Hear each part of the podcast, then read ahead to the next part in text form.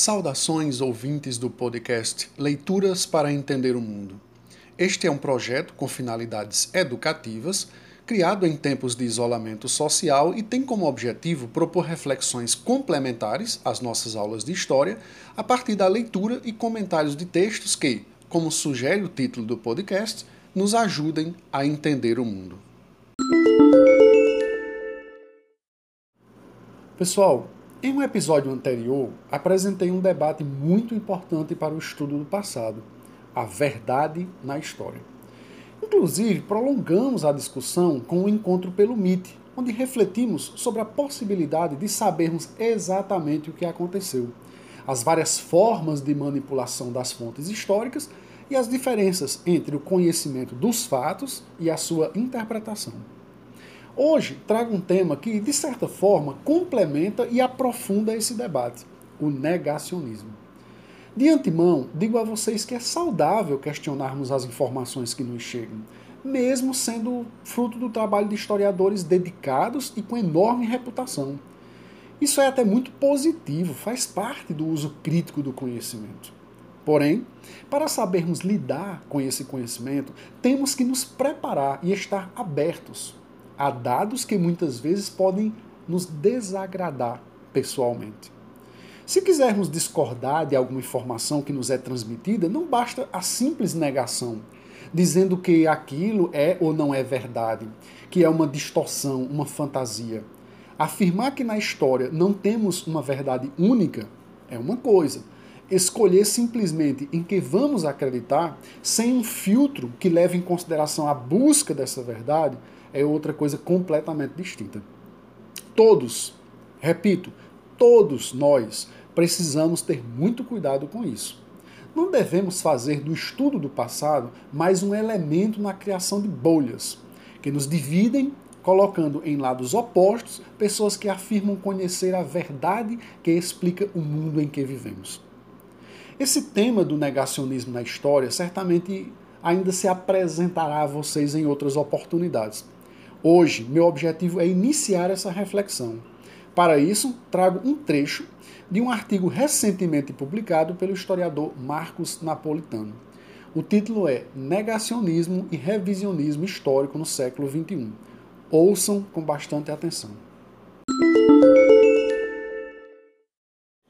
O negacionismo histórico pode ser incluído na grande família dos negacionismos científicos das fake news e da fake history, com o agravante de ser utilizado normalmente para ocultar crimes de Estado, diluir suas responsabilidades de lutar contra a justiça reparativa a vítimas e seus herdeiros diretos ou indiretos.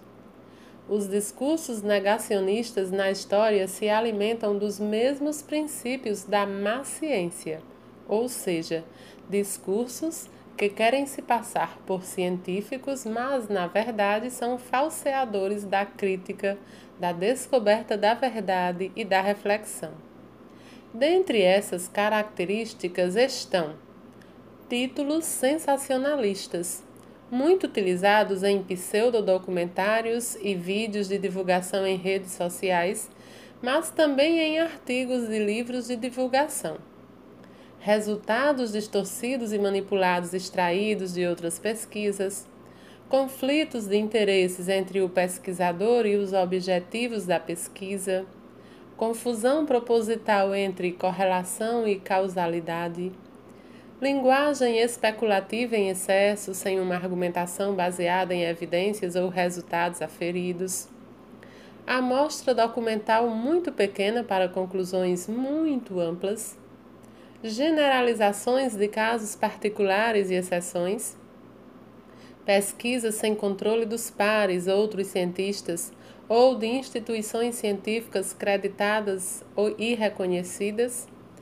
seletividade nas fontes ou nos resultados, ocultando o que confirma a hipótese inicial, impedimento de acesso livre de outros pesquisadores aos materiais, fontes e a criação de obstáculos à reprodutibilidade das análises.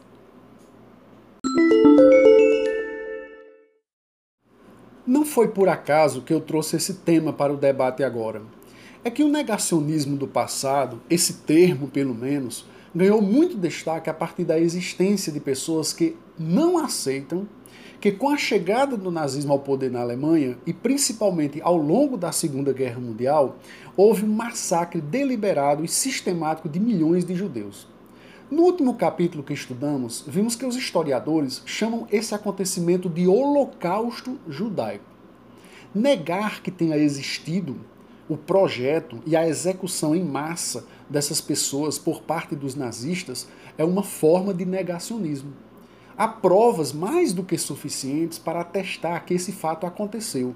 Não é uma questão de opinião. Aliás, a negação do Holocausto é usada no artigo do Marcos Napolitano não só como exemplo ou como precursora do negacionismo. Ele explica que ajudou na elaboração de uma fórmula aplicada para diversos outros casos. Geralmente, a tática é sempre desconsiderar as informações que são contrárias à tese do negacionista. Supervalorizar documentos que supostamente comprovem suas ideias sem uma avaliação científica, além de desqualificar testemunhas. Ou seja, é válido e verdadeiro apenas aquilo que alimenta a visão particular do negacionista. Ele não está em busca de uma verdade, ele só está procurando meios de mostrar que tem razão sobre o que diz. Não importa que meios sejam esses. É como se colocássemos os fatos históricos em uma discussão no tribunal, para ver como cada advogado se sai ao defender o seu lado. Pessoal, esse debate é muito importante. Não há como em pouco tempo, esgotar as reflexões que precisamos fazer. Então, voltaremos a ele quando for necessário. Mas antes de encerrar, quero dizer que, seja quais forem nossas crenças, nosso modo de enxergar a realidade, quando estudamos história, precisamos aceitar as diferentes opiniões sobre o passado. Nesse sentido, revisar o que foi escrito é necessário muitas vezes. Porém, para entendermos o mundo em que vivemos, e podermos transformá-lo em algo melhor, não se pode inventar outra história. Não podemos escolher enxergar apenas o que nos interessa. Se assim fizermos, estaremos vendo apenas uma parte do mundo e provavelmente uma parte falsificada.